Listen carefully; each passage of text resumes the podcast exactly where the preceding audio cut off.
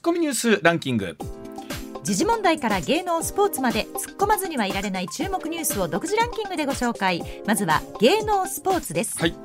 沢村賞の選考委員会が24日都内のホテルで開かれパ・リーグの投手4冠に輝いたオリックス山本由伸投手が全会一致で選出されました、はい、2年連続の受賞はパ・リーグでは初、うん、プロ野球全体では2017年2018年の巨人の菅野投手以来史上6人目です、まあ、間違いなく今一番日本で素晴らしいピッチャーですよね。沢村賞に選ばれたもちろんそうなんですが。ただほら、はい、あの日本シリーズの1戦目でね、はい、4回途中で降板したのがちょっと心配で。さあこのシリーズの登板はまあ大事なければいいんですけどというところですよね。ね。はい、さあその山本投手が所属するオリックスは、今日京セラドームで日本シリーズ第3戦に臨みます。はい、第2戦までの対戦成績はヤクルトの1勝1分け、うん、第3戦の先発はオリックスが宮城投手、ヤクルトが高橋投手です。まあ本当あの延長12回5時間3分の死闘があってね、引き分けとなってしまったんですが、ヤクルトのなんかね、ね。感じましたね。なんか執念というか、あのやっぱり日本シリーズは一球一球の重みが違うね。改めて感じるな、はい、はい、そう思いました、はい、続いて俳優の橋本環奈さんと中川大志さんの熱愛スクープを週刊誌が報じました、うん、記事では10月中旬橋本さんが中川さんの自宅マンションを訪問する様子について写真付きで掲載。2人は2014年7月放送のドラマで共演。当時はほぼ接点がありませんでしたがその後映画「ブラックナイトパレード」の撮影現場で再会。自然と距離が近づいたとも伝えられています。橋本環奈さん NHK の「紅白歌合戦」のね司会が決まっているという中でなんですけどしかもこのあのイケメンねそしてとても可愛い、はい、あのお二人の間を取り持ったのがあのイケメン俳優の吉沢亮さんだったっていうもうこのこの組み合わせの中に誰が一体入っていくんだっていう。はい。普通入れない入れないもんね。いやね。本当に。えええまあ、あのやっぱりこういう芸能のニュースは聞いてて楽しいね。もう別世界やから、ね、別世界です。別世界です、はい、はい、ではニュースランキング参りましょう。まずは第5位です政府が2024年秋にも原則廃止を目指す紙の保険証について、岸田総理はマイナンバーカードを持たない人も保険診療が受けられるよう、はい、資格証明ではない制度を用意するとの考えを明らかにしました。政府は現在の紙などの保険証を2024年秋にも原則廃止しマイナンバーカードと一体化することを目指しています、まあ、もちろんこれマイナンバーカードを持たない方にもですね、はい、保険証としての資格でも当然あるわけであって、はい、まあ、この辺りはこう並行していきながら進んでいくんでしょうね。そうですね、はい、続いて第4位です。読売新聞によりますと文部科学省は中学校が内申書に記載する部活動の実績などが高校入試でどのように評価されるか受験生に明示するよう都道府県の教育委員会に求める方針を決めました、まあ、向川さんのところまだ中学生高校生というね、はい、あの多感な皆さんもいらっしゃるので気になるところであるかと思いますが、はい、例えば部活動に関して言うと、うん、政府の中でもですね、まあ、生徒や保護者が高校入試で有利になるっていうことで、過度に期待して、まあ、大会でいい成績を収めなきゃ、ね、これがまた加熱してしていくのもいかがなものかということだそうなんですでもついそう思いがちですもんね。あのこの内申書というのは僕らも受験の時もそうでしたけれども、はい、我々こうなんていうの生徒側にとっては全くもってわからないところがあるから、はい、何書かれてるかっていうのはね保護者にとってもね。はい気になりますよね、ね、はい、うん、はい、では第3位です先週政府日銀が行った為替介入の規模が過去最大となる5兆5000億円規模だった可能性があることが分かりました。外国為替市場では24日朝にも為替介入とみられる荒い値動きが起きていて関係者は政府・日銀は介入額やタイミングでサプライズを仕掛け投機筋への牽制を強めていると話しています、まあ、介入をしていってもですねなかなかこの円安の動きっていうのは止められない中でそうですね、まあ、当然これ日本政府としては円を売ってドルを、はい、ドルを売って円を買うということですから、はい、その分日本のあの利益がですね、うん、上がっているという状況でもあるんですけれども、ねうん、この辺りの話も含めて、はい、さんに少し聞ければと思っております。はい、では第2位参りましょう。イギリスのトラス首相の後任を決める与党・保守党の党首選挙でスナク元財務大臣が党首に選ばれました。スナク氏は25日にもイギリスで初のアジア系の首相に就任します、ね、あの本当にイギリスも混乱の中でということで無投票でということでもあるんですけれども、はい、この辺りのお話もジョネさんにまたお話を伺っていければと思っています。はい。では第1位です旧統一教会との関係が相次いで明らかになっている山際経済再生担当大臣は24日夜岸田総理大臣に対し政権運営に迷惑をかけたくないとして辞表を提出し辞任しました。事実上の更迭とみられます、まあ、あのこうなるんじゃないかって多くの人が思っていた中でやっぱりこうなったということなんですけど、ねはい、なぜこうなったのか、この辺りの話も含めてコマーシャルなどとお伺いしていきたいと思います。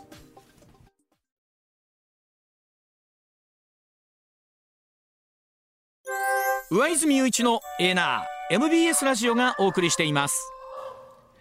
さあ時刻6時25分回りました。ここからは常年塚さんでございます。常年さんおはようございます。おはようございます。よろしくお願いします。よろしくお願いします、えー、まずはですねニュースでもありましたけれども山際大臣昨日辞任まあ事実上の更迭と見られてますけれども、はい、さあ改めて常年さんこのあたりの動きどうご覧になってます？そうですね、うん、典型的な危機管理の失敗例ですね。うん、こういうのがあった時はね、はい、まずねあの出し惜しみなくね全部調べて一気に出しちゃうんですよ。うんはい、で後からポロポロポロポロ出ないようにするってのは基本なんですけどね。そうですね。だけどもう山際さんも出まくりだし。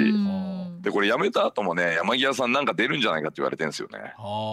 え今から昨日ちょっと事情通に聞いてきたんですけど、はい、まだありますか？うん。あの辞めた後も山際さんまだなんか出るんじゃないかと。それ旧統一教会絡み。うん絡みでっていうふうにその人は言ってました。でもこれねあの岸田総理とってどこかでこうなるんじゃないかっていうのは当然可能性としては考えてはったと思うんですけれども、ね、全くもって無傷で進むとは思わないだろうというのは、あでもなぜこうなっちゃうんでしょうかね。こう多くの人が、まあ、あのあれじゃないですか。途中から岸田さんがもう明らかに山際さんを玉よけに使ってましたよね。なるほどね。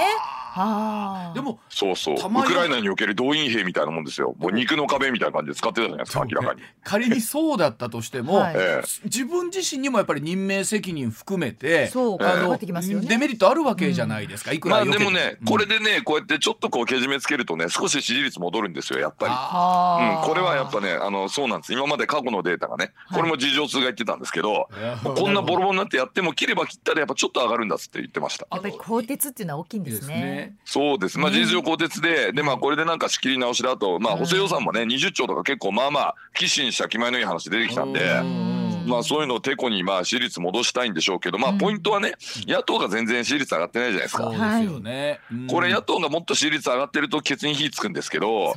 まだついてないので、宮沢税調会長がね、増税、増税って吠えてますよね。法人税も増税するとかも、とんでもないですけど、もうちょっと野党頑張ってほしいですよね。ね。あの一部、例えば政府・与党内で心配されているドミノ辞任みたいなこととかというのは、どうやら食い止められそうという見立てなんでしょうかね。まあ一応そのつもりでやってるでしょうからね岸田さんはね。ねうん、でもやっぱスキャンダル暴きにねもうマスコミも今血眼になってて、ね、チャイナでねあんな危ないチャイナセブンが決まったのにさ、大丈夫って感じですよ。そんなこと言ってる場合かと本当台湾攻めてくるかもしれないですよ。まあ、来年早々にも。まだ後ほどお話伺いますけれども、ただあのどうですか？例えばこれで国会に関して言うとね、まあ、統一教会絡みの、旧統一教会絡みの、まあ、山際さんに対するってここで、まあ、一区切りになったじゃないですか。そうですね。となると論戦としてみるとやっぱ補正予算の方とか、まあ、あるいはそういった外交みたいなところにしっかり進んでいくんでしょうかね。いやこれも逆に野党がそっちに進めてもらわないと、うん、今度は野党何やってんのみたいな、うん、ずっと統一教会やるつもりとあの森影みたいな感じで、ね、あれやればやるほど支持率落としてって結局安倍さんには一回も選挙勝てませんでしたけど、同じ展開になっちゃうかもしれませんね。ねなるほど、はい、ではあ今日ニュースまずはこちらからお伝えしていきましょう。音楽教室の著作権料最高裁の判決が出ました、はい、えー、音楽教室でのレッスン演奏に対しまして日本音楽著作権協会ジャスラックが著作権の使用料を徴収できるかどうかめぐって争われた訴訟の上告審判決で最高裁24日生徒の演奏に対しては徴収できないとした2審の判断を支持しましてジャスラック側の上告棄却をいたしました、はい、これあの音楽教室のレッスン中の生徒の演奏を音楽教室による楽曲利用とみなしまして教室から使用料を徴収できるかどうかという争いだったんですが、はい、まあ、これ徴収できないという判断なんですよね。一方で一方で教師の演奏からは徴収可能との判断がすでに確定していまして今後は、えー、音楽教室から徴収される使用料というのが改めて協議をされるという見通しなんですけれども、まあ、ジョーさんこれちょっと、まあえー、複雑な要素ではあるんですけど、ね、複雑でもなんでもないですよ。このジャスラックがもうどこまで強欲なんだって話じゃないんですかこれ。私もそうなでもだってそこから取ったら何を曲をねやったらいいんだって話ですよね。ですよね。はい、であの学校教育では取らないんですねこれ学校教育そうですよね。ね。あの生徒からは取らないと。うん、ね、でもじゃあ音楽の先生が演奏したのから取るんですか？教室に対しては教室に対しては2.5%年間の授業料が取るということですよね。え、うん、じゃあ公立中学校の音楽の授業とかでも取るってことですか音楽教室でってことです教室だから営利でやってるからここはアウトってことなのか、うん、なるほどね、まあでもそのうちあれですね鼻歌歌ってもあれですねジャスラックの人が取りに来るかもしれない、ね、いや怖いですそんなもん、ね、これ例えばほらあの、えー、日本で、はい、まあ、著作権とかこういったところに対しては随分とこう、まあ、しっかりとっていうところもありますけれども、はい、これあの生徒側といった時に、うん、え私これで演奏でえー、使用料取られるんだって思って演奏したことないですもんね。生徒側はね。うん、ね、うん、まああのプロだとね、そのまあ演奏税というふうにね、まあ税金でもなんでもないんですけど、演奏税と言われてね、ジャスラックが取りに来ますけどね。はい、ただこれだけそのまあ音楽著作権料を徴収するね、しつこさと根性はやっぱすごいなと思うんで。これをねやっぱね有効活用しないといけないなと思うんですよね。有効活用。ね、うん、あの日本の楽曲に対してこれだけやるんであれば、はい、他にもあの日本のねこういうまあノウハウというか著作権料を取れることって他にもいっぱいあって、はい、例えばねほらシャインマスカット。シャインマスカットはいはい、あれ韓国とかチャイナがパクりまくってあの著作権料1円も払わないで作ってるでしょ？なるほどうん、であのほらピョンチャンオリンピック行って行った日本のオリンピック選手が韓国のブドウ美味しいとかいやそれ著作権パクって勝手に作っ たやつだよみたいな感じで話題になりましたよね。できてないんですよね。そうでこういうのだからジャスラックにチャイナとか韓国行って取ってきてほしいですよね。そっちの方が大きいですよね大事ですよね。ね JASRAC農業部門作ってくんねえかな。あの判決としてみれば、うん、えー、生徒技術の教授を受けて向上するための手段であって、はい、人に聞かせるのが目的じゃ生徒側はありませんよっていうことだそうですけれどもね。なるほどね。じゃあ生徒側のやる発表会とかもこれで徴収は免れるわけですね。これで免れるんでしょうかね発表会、ね。私もだから発表会はもしかしたら取るのかなって一応聞かせる、ね、発表会はその向上したものを皆さんにお見せする、ね、まあねその鍛錬の一環で目標でやってるわけですから、ねそれはダメかなと思うんですあとはあれですかね道端で演奏してる人とかからも取るんですかね。だから結局ね細かいとこ言い出したら本当全然そうなりますもんね。はいはいえー、突然だからジャスラックの名刺持った人が大道芸人「ゴラ!」とか言って言って でその募金箱みたいなやつが「持ってくぞ」とかって書いてもすごい悪代官みたいになりますよこれマジで。トータル今10曲演奏しましたみたいなね。一曲あたりいくらいくらですよみたいなね。でもまあなんなんでしょうこれぐらいやっぱりその著作権料というものに対してまあ作った側からすると例えば常連さんも本をお書きになるじゃないですか。はい、お書きになった部分のまあ著作権料印税みたいなものに対してはやっぱりしっかり管理してほしいという作り手側のお気持ちもわかります。ますよね。まあそうですよね。あとまあ YouTube の動画なんかねよくパクるやつがいて、YouTube 側もその著作権を告発するシステムで僕みたいにいっぱい上げてる人にはこう提供してくれるんですよ。で似たような動画あるとあの AI で探してきてあのこういうのがありますってバーって出るので、はいこれこれこれって全部チェックオンにしてバンしちゃうんですけどね。あの私ともあの放送局もそうですもんね。全くそうです放送局も同じやつ多分提供されてると思いますよ。はい。すごいもんですよね。作り手の方とするとあの逆にね、はい、なんだかちょっと、それこそ1.5倍速で回したりとか、ちょっと周りに映像加工を入れることでそうじゃありませんよみたいなのとか。ただこれもねやりすぎるとね自分で作った曲をあのバックグラウンドで流してるのに、うん、知らないやつが俺の著作権だとか言ってぶっ込んでくる時あるんですよ YouTube なんかで。あそうなんですか。でそれで一回そのなんかあの課金と課金っていうかその広告料止まっちゃったりとかするのであれもねその著作権を利用したまあ一種の詐欺だと思うんですけどあの来ますよ。あの自分の曲やってんのになんで俺が俺が作った曲ねなんで？みたいなのたまにありますもんね。はい、例えば常念さんとかがおっしゃるコメントみたいのってあるじゃないですか、コメントだったり文章の中身とか、ごご自身の見解みたいなものって、まあ、これも言いようによっちゃよそでどっかで誰かが仮にですよ。言っってあのお前俺の言ったパクっただろ、うん、パクらないだろみたいな話って今後あるかもしれませんよねこんだけいろいろと。そうですね、うん、まあただあの一応こう本を書く人たちはですね、はい、あの引用したことをちゃんとまあソースを示せばそうですよね。政府というのがあって、これ私あの留学時代にですね、はい、あのまあ向こうで言うとこあの向こうの国語ね、まあ English の時間にですね、あのハミングスン先生というね、まあ、すごくあのおじいちゃんのいい先生がいたんですけど、あの彼のその英語の授業を取ってたんですけど、その1時間丸々使って引用の仕方っていうのをやるんですよ。高校生に対してですよ。へあのアメリカ著作権すごいうるさいんで当時まだ80年代でしたけど、引用の授業だ俺1時間受けたんですよ。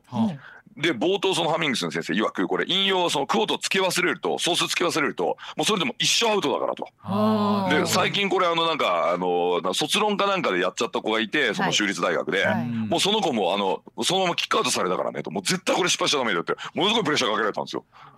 つまりめっちゃ大事なんですアメリカだと。この引用ちゃんとソース出さないとダメなんですよね。僕らも卒業論文書いた時そうでしたもんね。そうえー、曲がりなりも書きましたけれども、はい、このフレーズはこの本のこの部分からいただきま、はい、あので引用してますっていうのはね、はい、まあそういう意味ではやっぱり日本のはちょっと緩いんですよねうんかもしれないですね。私はだからもうソースだらけになっちゃうんですよ本書くと。うん、あなるほど。はいまあ、はい、もう引用もう必ず引用つけてますからね。はい、でもそのソースをもとに常念さんがどういう見解を出すかってことですよね。そうですね。だからそのソースがたまに間違っちゃったることもあるので、ソースではこのように言ってたけどソースが撤回したんで僕も撤回しますみたいなこともあるんですよ。なるほど。はい、ソースがこのように言っててこうなるしたけどなってないからこれはもうないなっていうことですいません。これやっぱ間違いでした。すいませんみたいなこともたまにやってます。本当に。これからまあもちろん音楽そうですけど情報も本当にこれだけいろいろ溢れてくると、本当そういった話にもなってきますね、はい、そうですね。はい。では続いていきましょう。こちらでございます。6時36分になります。さあイギリスの新しい首相にスナク元財務大臣が選ばれました、はい、初めてのアジア系首相誕生へという話でございますえトラス首相の後任をめぐる、え与党保守党の党首選をめぐりまして出馬を模索していましたジョンソン前首相と、えモーダント下院内総務は24日までにそれぞれ立候補を見送りまして立候補に必要な推薦人集めで優位に立ちましたスナクさんが次期首相になることが固まったということでございますけれども、まあしかし激動の1週間でしたねイギリスにとってもね。すごかったですね、うん、まあトラスさんがやっちまいましたからね。や結局トラスさんの一番やっちまったことって改めてジョーネさん何ですか？何間違ったんですかね？まずインフレ率が10%なんですよイギリスってすでにね、はい、私たちが小学生ぐらいの時のインフレ率です。でこ実は、うん、日本日本がちょうどだから我々が小学生ぐらいの時、うん、1970年代、はい、平均あの物価上昇率9%ですから、はい、であれと同じぐらいの時です。これに合わせてその当時日本はお給料も上がってたんですか？あのね当時日本はどんな感じでやってたかというとね、はい、まずねあのあの割とねあの緊縮してました。あそうなんですか、はい、金融引き締めをしてね、うん、要は石油ショックで物作れないでしょ、はい、だから需要を喚起しちゃうとダメなんですよ。うん需要を喚起してお金ばらまいちゃうとみんな物買いに行くでしょ。あ行きますね。はい。で物ないんですよ。作れないの。あそうかオイルショックで。そう、はい、だけど金余ってっからあの物の値段だけ上がっちゃうんですよ、はい、だけど物作れないから大して売れないでしょ。売れないですね。そうそう物価だけ上がって GDP 増えないっていう展開になるんですよこれがスタグフレーションね。はあ。はい。だからその70年代では給料がうんぬんっていうのはちょっとスタグフレーションやっちゃったんですよ日本もね、第一次石油ショックのって、うん、でその後はすごい生産性伸びてですね、はいで、あのー、80年代第二次石油ショックの時には、うん、この政策は大成功して、はい、日本だけがほぼノーダメージで通過したんですよ。あ。のイラン革命の時のね、うん、第二次石油ショックほぼノーダメージで通過したんです。はい、はい、で今ね多分トラスさんに必要なのもこれだったんですよ。イギリスは今10%もインフレいっちゃってるから、はい、需要を喚起するようなことやっちゃいけないのね。だから所得税減税だけしちゃダメなんですよ。逆だよ。増税しろよって話なんですよ。逆のことやっちゃったんだ。でもそうそれこそまあこれ難しいんですけど、それはいけると思ってたわけですよね。やっぱり減税することによって。そうですね。でもそれをやってしまうと市場関係者はどう思うかというと、イギリスは今10%のインフレだけど、あ、トラスさんこれ30%でもいいと思ってるんだって考えちゃうわけですよね。うん、それじゃ先回りしてじゃあ待ってよっていうことで、もうポンドは売るわ。イギリス国債売るわ、ね、イギリスの株売るわで。例えば大混乱と。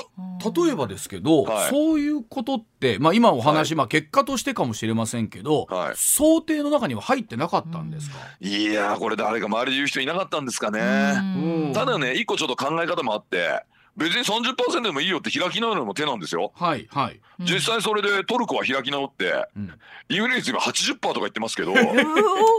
でもね実質経済成長率7%とかで調子いいんですよトルコ。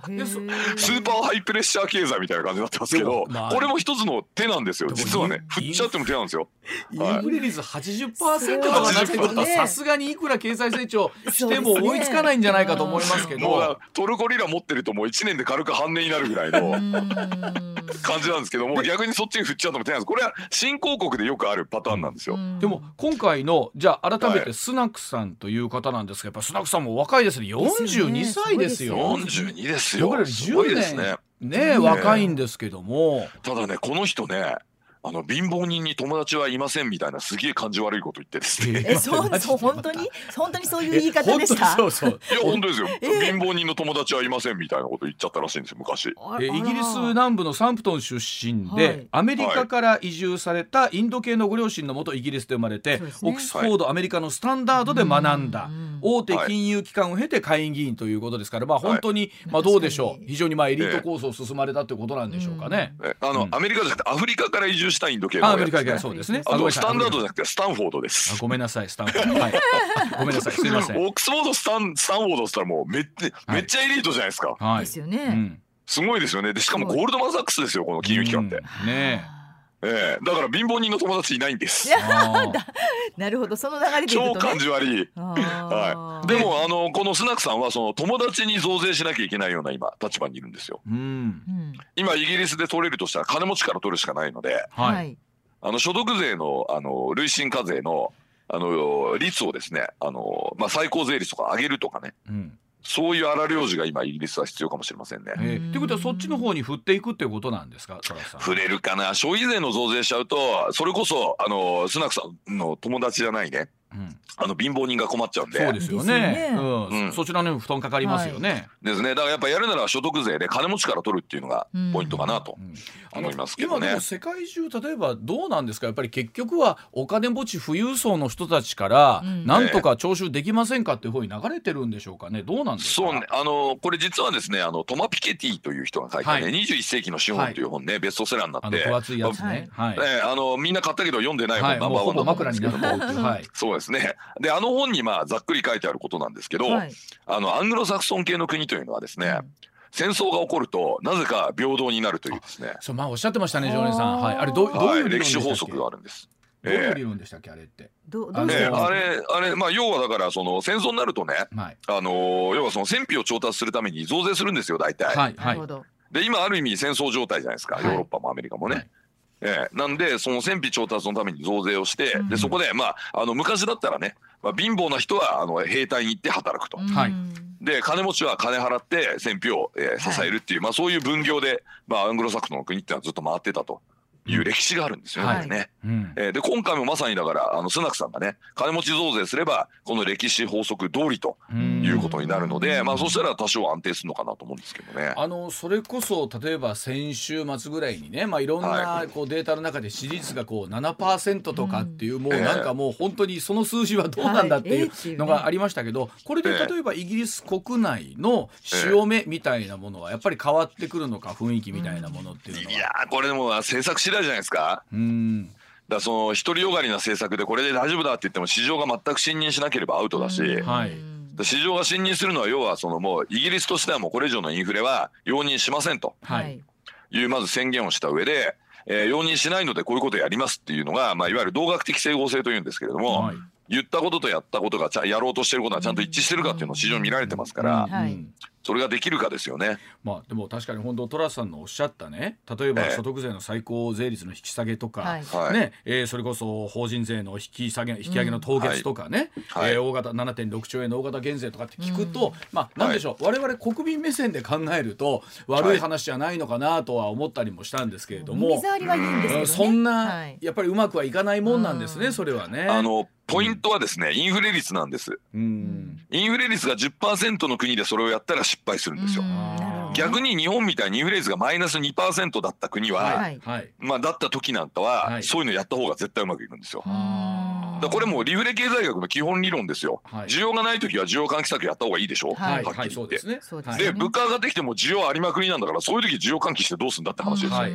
これ非常にあのもう一貫した話で、なんかねリフレを批判するなんか日経新聞みたいな変な新聞があるんですけど、ちゃんとあの人たち理論分かってないんですよ。だからインフレ率を見てこの人たちは政策やってるわけで、ね。たかだか3%ぐらいしかインフレ率がいってない日本で、うん、ね、あのこれからスナクさんがやるような緊縮やったらデフレに逆戻りしてますよ。はいはい、うん、そこはねあのちゃんとインフレ率を見ていってくださいって話なんですけど、うん、なんかインフレ率見てないんですよ皆さん。うん、どうしたんですかね、そのインフレ率だけは見えない病気にかかってるんですかね？逆にそのそれでも頭悪いんですかね？僕は頭悪いんじゃないかと思ってるんですけど。インフレ率を見ないという人の理屈は常念さんどういうことなんですか？えー、だからなんか特定のイデオロギーとか、うん、えー、例えば財務心理教みたいななんかカルト宗教ですね。財務心理教ってなんかしねスカルト宗教あってこれは解散命令出した方がいいですよ。むしろ統一教会より、うん、財務心理教にあの解散命令ぜひ出しましょう。とんでもないんで。なんとかしっかりプライマリーバランスをしっかり合わせてっていうところなんでしょうね、はい、もう国民が飢え死にしても財政再建とか言ってる人たちなんで、はい、これちょっともうかなりいっちゃってる人たちですからこれはもう解散命令です。カルト宗教です。はい、はい、えー、では時刻6時45分になります。続いてこちらですさあロシア情勢です、はい、ロシアの偽旗作戦なんでしょうか。国防省がウクライナが汚い爆弾で爆弾で挑発の可能性とコメントしました。これにアメリカイギリスフランスが大きく反発していますロシア国防省の発表によりますとセルベセルゲイ国防省23日イギリス、フランス、トルコの国防省と相次いで電話会談を行いましてウクライナがいわゆる放射性物質をまき散らす汚い爆弾による挑発を行う可能性があると主張いたしました、はい、まあ、これに対してアメリカ、イギリス、フランスそれぞれですねロシアの見えすいた嘘の主張を拒絶すると共同声明発表していますが、うん、さあこのロシアの常念さん汚い、まあ、核というか汚い爆弾ということのコメントはどう読めばいいんでしょうか、うん、もう簡単ですよ。戦争ではもう勝てませんってことですよ。うん。ええ、戦争で勝てないからこういう奥の手使うんですよ。はあ。だから民間インフラをね攻撃して攻撃にさせようとするような、あんなもうね、はいはい、ゼータガンダムのティタンズカみたいなね恐ろしい作戦やってますし、うん、でこの核兵器使うっていうのもこのダーティーボムねいわゆるね、はい、あの汚いあの爆弾汚い爆弾とか汚い核っていうんですけど、うん、まあ、これをやるっていうのも、まあ、これで揺さぶりかけるわけでしょ。はい、でこれ以上ロシアを追い詰めるとねこういったことが起こるからちょっとやめとこうっていうのが、えー、そういう話し合いになればいいなと思ってこういうのを投げるんですけど、うん、もうみんなもうこういう嘘何回も疲れてるので、うん、ふざけんなって感じでみんな怒ってんですよね。はい、しかもまた偽旗作戦じゃないですか。そうですねこれもこれってねあの開戦前からロシアが一貫してやってるんですよ。ウクライナは核兵器開発してるとかね NATO の支援で、うん、ウクライナは化学兵器開発してるとか、全部嘘でしょ、うん、でそれの延長線上でまた今度はダーティーボムとか言い出したんで、うん、なんだこいつはと、でショイグっていうこの国防大臣はこいつも詐欺師みたいなやつなんですよはっきり言って、うん、あのだって軍務経験ないんですよこいつ。軍のあの軍隊にいたことないんですよ、ショイグ。はい。ええなんかあの清少みたいなやつですよ、なんか。ああ、そうなんですか。プーチンの古文で清少みたいなことやってたやつが、まあだからいろいろその時ね、軍の改革しようとするんですよ。セルジュコフ改革っていうのがあってね。はい。ロシア軍まともに動ける近代化した軍隊にしようっていうまあ改革が行われるんですけど、それでその軍隊利権がものすごい削られちゃうわけですよ。はあ。一部の機動力ある部隊にも装備とかバー集中して、はい、でそのもうあるかどうかよくわかんねえ全面戦争に備えたねなんかいろんなこう動員の仕組みがあったんですけども、はい、こんなもんいらねえだろうと、うん、在庫も持ってるともう維持費かかるからいらねえとか言って全部放り出したんですよ。はあ。でそれで軍の人がめっちゃ反発してなんで俺たちの利権を天下りどこ行くんだみたいな感じですげえ清掃みたいになって、はい、でまあまあまあって入ってきたのがこのショイグっていうこの詐欺師ですよ。はあ、でいやショイグさんがやったことってのはどういうことなんですか、まあまあ、まあ、その改革を止めることがこいつの仕事ですよ。はあ、だからロシア軍今弱いんじゃないですか？改革できなかったから。こいつのせいですよロシア軍が弱いのは。結果的にそうでショイグさんのまあその政策の、まあおおかげでおかしいなってことで、うん、おかげで弱くなっちゃったわけですか。そうですね。そうそうそうだから本当はだからあのね NATO 軍に対抗できるようなつっても NATO 軍に対抗できると言ってもその全面的には対抗できないんですけど、はい、まあ、NATO 並みの近代化した軍隊を作ろうとしたんですよねセルジュコフさんって人がいてね。うんはい、でそれをまああの最終的に失脚するんですけどその後ついてまあまあまあってやったのがこいつで。うん、でこいつのもとでだからいろんな腐敗がだから結局横行してですね、うん、えー、ロシアのそういうまああのなんていうんですかね在庫管理をしていたような部門があるんですよその兵隊のね、はいはい、でそういうところは予算で要求するじゃないですかなんかいろんな装備を、はい、その持ってきてそれ横流しして売っちゃうんですよ。あら。でも売っちゃったやつをストックの中に入れて増えたことにして数えきんないからどうせいっぱいあるから、そんでずっとなんかあのお金ポップに入れて入れてたような人がすごくいっぱいいて。それを例えばプーチン大統領とかはその動きをどう見てたんですか、ええ、いやだそういう腐敗はいっぱいあるのでこの後戦争に負けたらショイグのせいだってやるんでしょうね。ああもうもうなすりつけるというかもう全部責任、はい、ナイススキープ強盗じゃないですか。もう今そういう動き出てますよね。軍がほら粛清何回もされてて、はい、最後ショイグの首切ったらまあ一応それプープーチンが逃げ寄せる時にこいつ使うのでまだ切られてないんですけど。なるほど。なんか切られること分かってるショイグの方もひょっとしたらクーデター起こすかもしれないし。そうですね。もうなんかアウトレイジみたいな世界なんですよロシアのですよね映画みたいな今の話を全部本当にねその通り額面通り聞いてたらもう偉い世界ですもんね、いやそうです。だからそんな詐欺師のショイグがですね、まあ、ダーティーボムとかまた言ってるよこの詐欺師がみたいな感じですよ、はっきり言って。でもどうなんですかね。例えばこういったメッセージを出しても今それこそイギリスフランスが全部ね反発してるって言いますけど、はい、まさに多くの国が信じないですよね普通に考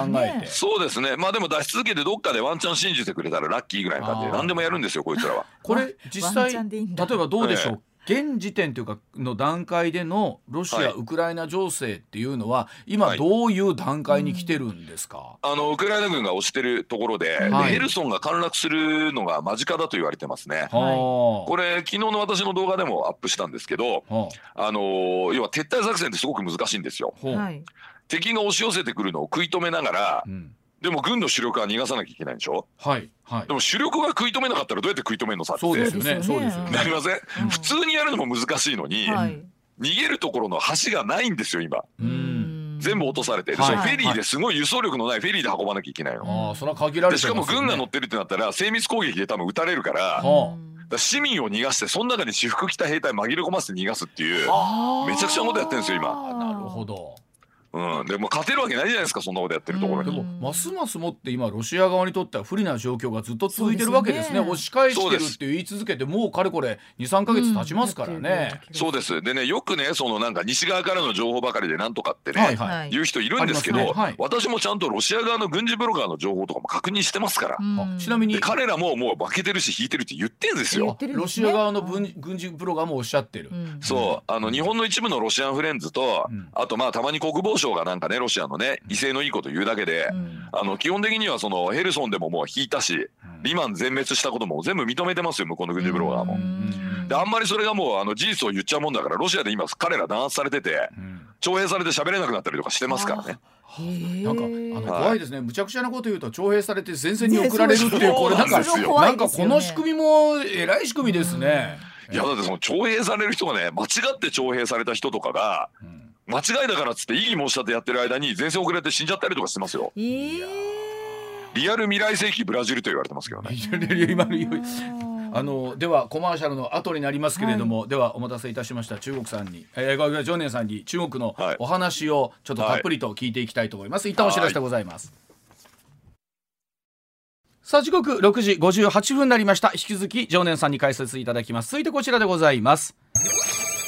さあ中国共産党最高指導部は側近ばかり。習近平政権独裁色を強めています。22日行われました中国共産党大会の閉幕式で習近平総書記の左に座っていた胡錦涛前総書記が突然まあ退席する一幕がありましたまた最高指導部を構成する7人のうち習氏を除く6人の最高指導部のメンバーほとんど習氏の忠実な側近ということなんですけれども今後の中国どうなっていくんでしょうかということでございますけれどもさあ常念さん、はい、まずはその胡錦涛さんの退席シーンというのが結構印象的でしたね。そうですね。なんかね、胡錦涛さんがファイルを開いて中の文章を見たらしいんですよね。そううん。で、人事案がなんか載ってて、はい。で、その、まあ、いわゆるその共生団っていうね、はい、まあ要はその、えー、李克強さんなんかの仲間が全部排除されるってことがもうそこでもう明白になって、ええ、でこれおかしいだろうみたいなことをなんかどうも、えー、言おうとしたんじゃないかと、はあ、もしくはその反対を表明しようとしたんじゃないかと。はあ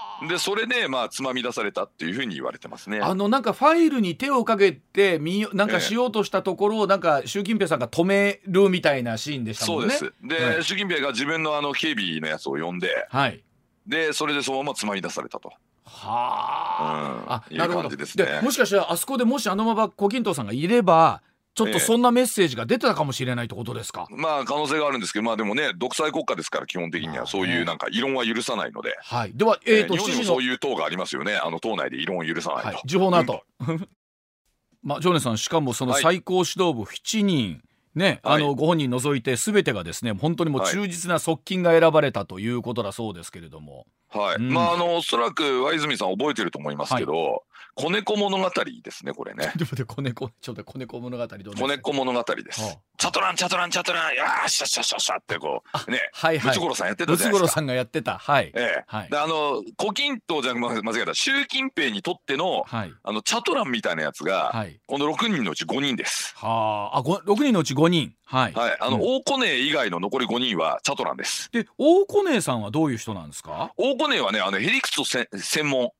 ヘリクツ専門。ヘリクツヘリクツライターですね、はあ、だから、うん、偉大なる習近平同士がなんかすごいバカなことやるんですけど、はあ、いやこれは素晴らしい正しいんだっていうヘリクツを書く担当者なんですよ。えこの方は一応無派閥という扱いなんですよね？うんあのこの人はねあの江沢民時代からですねヘリクツ専門でずっとあの3代使えてるんで。ヘリクツヘリクツ ヘリクツ定位置なんですあの習近平氏にとってみればいいことを書いてくれるってことですか、あだからまあそのね党のこれまでのいろんな言ってきたその方針とかあるじゃないですか。文章出てるわけでしょ、はい、官僚国家だからね、はい、チャイナもね、はい、でそれにちゃんと整合するようにその習近平の読まい事をうまいこと調整して文書化するへりくつ担当者が大コネ。でいずれにしても習近平さんにとっては可愛いやつの一人であることは間違いないわけですまあ可愛いというか一応こいついないと説明めんどくせえなみたいな感じで 入れとくかって感じですよ。でもあのすごいですね。例えばその言っても中国共産主義青年団というすごいまあエリート集団もいるんでしょ、はい。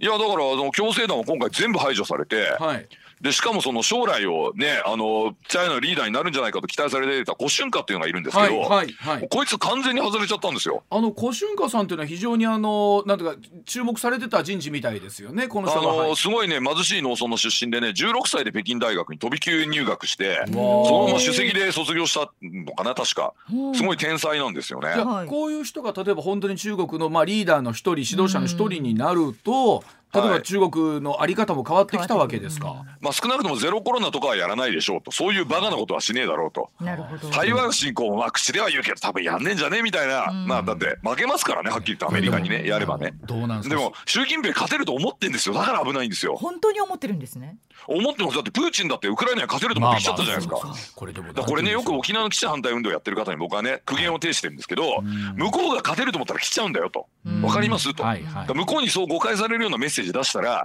来ますよマジでと、はいはい、だからあの基地のない平和の島なんてぬるいこと言って来ちゃいますよと、分かってますっていつも言ってるんですけどなんかねあのロシアがこんなことやってんのにねまだなんか現実見てくれないんで悲しいなと思いますね。まあ、はい、あの現実としてまああのいろんなことおっしゃってますけど今回でこれ3期目も決まったわけですから、はい、いよいよ具体的なものが動き出してくる可能性あるということですよね。いやだから今ねアメリカのねあのまあいろんなところからあのこの間まあ言ってましたけど1年以内に台湾侵攻あるんじゃないかと。はいうん、もうこれ出てますよ、あのね、名前忘れちゃった、アメリカのあの、軍のあの幹部の人、太平洋軍司令官かな、はい、まあ、でも、言ってましたよね、この状況になってきたら、もういつそれがあってもおかしくないのは確かなんでしょうね。そうですね、はい、そんなふうに言われてます。だから、あのもうあのイエスマンしか今いないんで、例えばあの李強っていう首相になってる人いるじゃないですか、女性序列ナンバー2、あいつ上海の首相だったんですよ。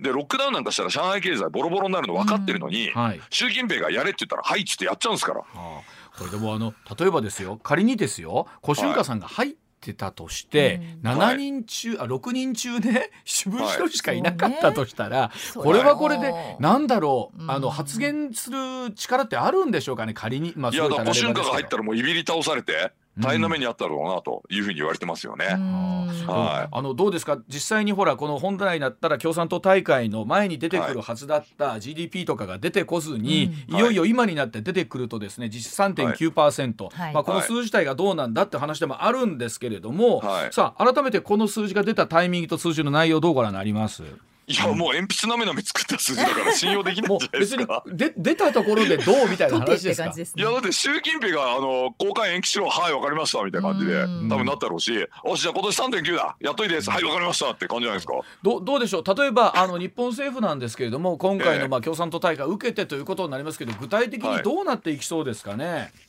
いやこれねあのアメリカの制裁がねよりあのハードル上がってくるんじゃないかと僕思います。はい、で10月6日からアメリカの半導体制裁が強化されてるんですよチャイナに対する。はい、でおそらく同盟国に対しても足並みを揃えてくれっていうふうな依頼があると思いますアメリカから。でまあ日本とかドイツとかやっぱこれ足並み揃えるしかないですよね。これ現実問題として。だって現状変更しようとしてる人たちですから。例えばどうですかね、はい、例えば高橋先生とかもおっしゃってますけれども今までこうどっちかっていうと経済中国依存みたいなところもあったわけじゃないですか。えー、この辺りの距離みたいなのは近い、まあ、この1年でずいぶん離れていくところっていうのは現実にありそうなんですかね。もう実際に今離れてますよね。ダイキンさんももうチャイナフリー打ち出しちゃったし。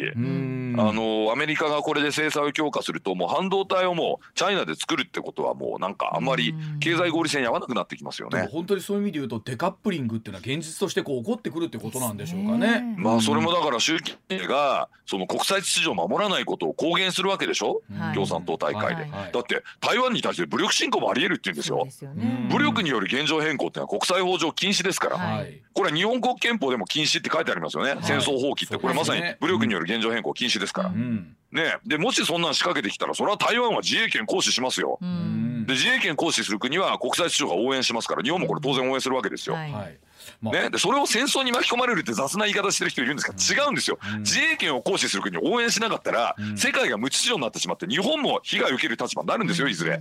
そこをちゃんと理解しないとね。これ戦争に巻き込まれるとかそういう話じゃないんです、はい、あの国際秩序と現状変更勢力の戦いなんですよこれは、まあ、中国共産党大会終わって、まあ、アメリカでは来週からねいよいよ中間選挙かっていうようなお話になってきてる中ですから、はい、本当国際的な枠組みがまた一つね固まってきますからねこれでね。そうですね。まあ新冷戦という形になるんじゃないですか？か。はい。ではまたまたジョンさん来週も楽しみにしております。ありがとうございました。ありがとうございました。はい。